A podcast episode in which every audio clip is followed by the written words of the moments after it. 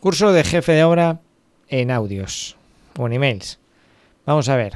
El tema de hoy es qué horario le pongo a mi obra.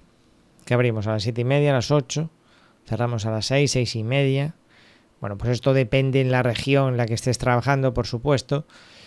Curiosamente en Canarias, donde ejercí la mayor parte de mi labor como jefe de obra, aquí madrugan bastante. Las obras, si bien en Galicia empezaban a las 8, 8 y media, Aquí en Canarias es típico que las obras empiecen a las siete y media. También es porque hay más luz, ¿no? Bueno, eh, lo del horario es una excusa para decirte que el horario lo pones tú, no te lo ponen las subcontratas, porque si no acaba esto siendo pues una casa de putas. La anécdota que te cuento aquí es cierto.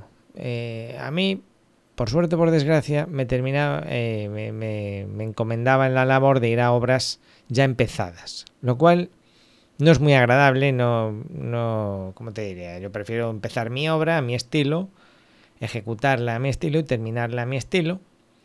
Lo que pasa que, pues en la empresa me iban diciendo, oye, vete ahora a esta obra y vete ahora a esta otra obra. Y claro, cuando llegas a una obra se producen colisiones, porque esto llegas a un sitio donde ya hay unos hábitos adquiridos, ya hay una gente trabajando. Hombre, hay que intentar, intentar hacerlo con, con algo de, mano izquierda, pero también sin, bajar la guardia. Entonces, ¿qué me pasó aquí? Que yo llegué allí, en esta obra Vía Vigilante, y, bueno, pues la obra teóricamente empezaba a las siete y media. Pero se daba la casualidad de que había obras en la autopista. Fue cuando estaban ampliando el tercer carril de la autopista de Tenerife. Y entonces teníamos que madrugar muchísimo porque si nos, si nos retrasábamos, cogíamos unas caravanas enormes. Y entonces, en vez de a las siete y media, llegamos allí a las siete menos cuarto. Teníamos media hora ahí para tocarnos las narices. Y, yo veía que la obra ya estaba abierta.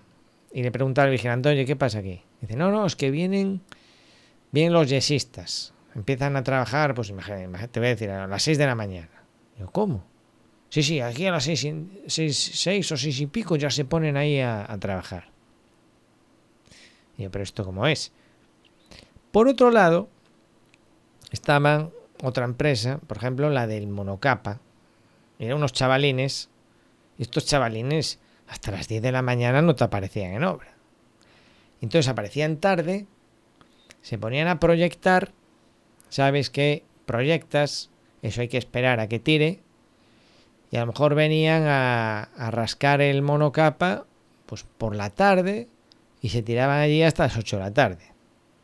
O sea que entre pintos y flautas había unos que empezaban tempranísimo y habían otros que acababan tardísimo. Pero claro, la gracia de todo esto es los que empezaban tempranísimo, los yesistas, estos, pues yo qué sé, a, a las 2 de la tarde o a las 3 se iban y ya está, a la playa o a pescar a donde fuesen. Y los que acababan tarde empezaban tardísimo, claro, porque a lo mejor salían de fiesta, yo qué sé, porque les daba la gana, ¿no? Y a mí siempre me ha dado un, oye, sí, es muy bonito madrugar mucho para salir pronto, pero oye, yo no tengo por qué tener la obra abierta tantas horas porque me estás obligando a mí a controlar esas horas. Porque ¿cuál es el problema en obra a esas horas. Mira, te lo digo. Si madrugas mucho puedes tener problemas con los vecinos porque hay viviendas cerca, entonces tú estás empezando a hacer ruido. Vamos, si yo soy vecino de esa obra, eso no les monto un Cristo que se enteran. Porque oye, hay unas horas normales de empezar a trabajar y además hay unas horas, aunque tú empieces a trabajar a las siete y media, no quiere decir que a las siete y media puedes montar el martillo picador. ¿eh? Imagínate que vives ahí al lado. Un año o dos años ahí soportando ruidos desde tan temprano. Hay que intentar no molestar. Y no hay por qué hacer ruido tan temprano. Entonces, eso por un lado, que estás molestando a los vecinos porque unos tíos les da la gana de salir a las 2 de la tarde porque es muy guay tener horario de funcionario. Otra. Luego puede haber problemas en obras. ¿Quién rompió esto? ¿Quién desenchufó esto? ¿Quién anduvo con esta máquina? ¿Vale? Cuanto tú más limites el horario que tú más o menos puedas controlar con tu gente, con tu gente es tu encargado, tus, tus capataces, tus propios oficiales, los que tengas de mano, tú mismo, oye, pues estás acotando responsabilidades. Pero el problema es que si empieza a faltar herramienta, si empieza a haber desperfectos, ¿eh? y tú tienes un margen de horario que va desde las 6 de la mañana hasta las 8 y media de la noche, Pues ya me dirás, porque tú luego te vas para casa por la tarde y esos chavales quedan por ahí. Y siempre que quedan por ahí, pues hay tentaciones de, todo tipo y se hacen payasadas y, se hace el bobo. ¿Qué hice? Nada. A partir de ahora, aquí a las siete y media. Claro, al día siguiente lo primero que tenía era los yesistas en la puerta pidiendo explicaciones. Pero le acabo de dar, le doy la, la, misma explicación que te estoy dando a ti ahora. Mira, colega, tú a las 2 de la tarde estabas saliendo con la mochilita. Me parece muy bonito, pero la obra se abre a las siete y media. ¿Te guste o no te guste? Y ya está. Claro, este es el problema. Puede sonar un poco chulesco. Tú cuando ya, eh, si ya la obra la hiciese yo, estos temas yo ya los zanjo desde el principio. Mira, lo bueno de tener un poco de mala hostia, eh, o sea, la mala hostia es práctica. Mm, práctica en el sentido que te puede ayudar. La mala hostia te puede ayudar cuando tú llegas a una obra ya empezada. Pero cuando tú eh, la empiezas tú, no, casi no hace falta ponerse mala hostia. Lo que hace falta es hablar claro.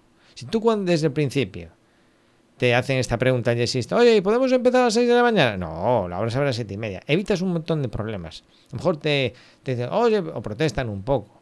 A mí es como cuando me venían los moros a pedir curro y, me decían que iban a parar a rezar a la, a, la, no, sé qué hora, no sé qué. Y dije, mira, colega, aquí el bocadillo se toma a las 10. Si tú quieres rezar a las 10 me parece muy bien, pero tú no vas a estar aquí parando para rozar, para rezar porque no te Alá no te va a pagar la nómina, te la voy a pagar yo. Y son esos temas que hay que tratar bien desde el principio y evitas un montón de problemas. ¿Qué pasa? Que cuando la obra no es tuya, pues tienes que imponer la ley, pero es algo que yo te aconsejo, ¿eh? Controlar tú los horarios para saber quién entra y quién sale. El único sitio donde no tienes horarios es en la academia. O sea, aquí, barra libre, yo no te puedo decir nada. Si quieres ver los cursos a las 6 de la mañana como los yesistas para salir temprano, puedes hacerlo. ¿Quieres más de, de salir de farra y coges ritmo a media mañana por la tarde, también puedes hacerlo. La academia está abierta las 24 horas del día, los 365 días del año. Puedes ver los vídeos una y otra vez. Y ahora además está la novedad de que los vídeos los puedes reproducir a toda pastilla. Tiene, oye, Iván se enrolla mucho en este vídeo. Le metes el 2X y eso va turbo. O es un vídeo que ya has visto y quieres repasarlo, le metes el 2X y vas a tope.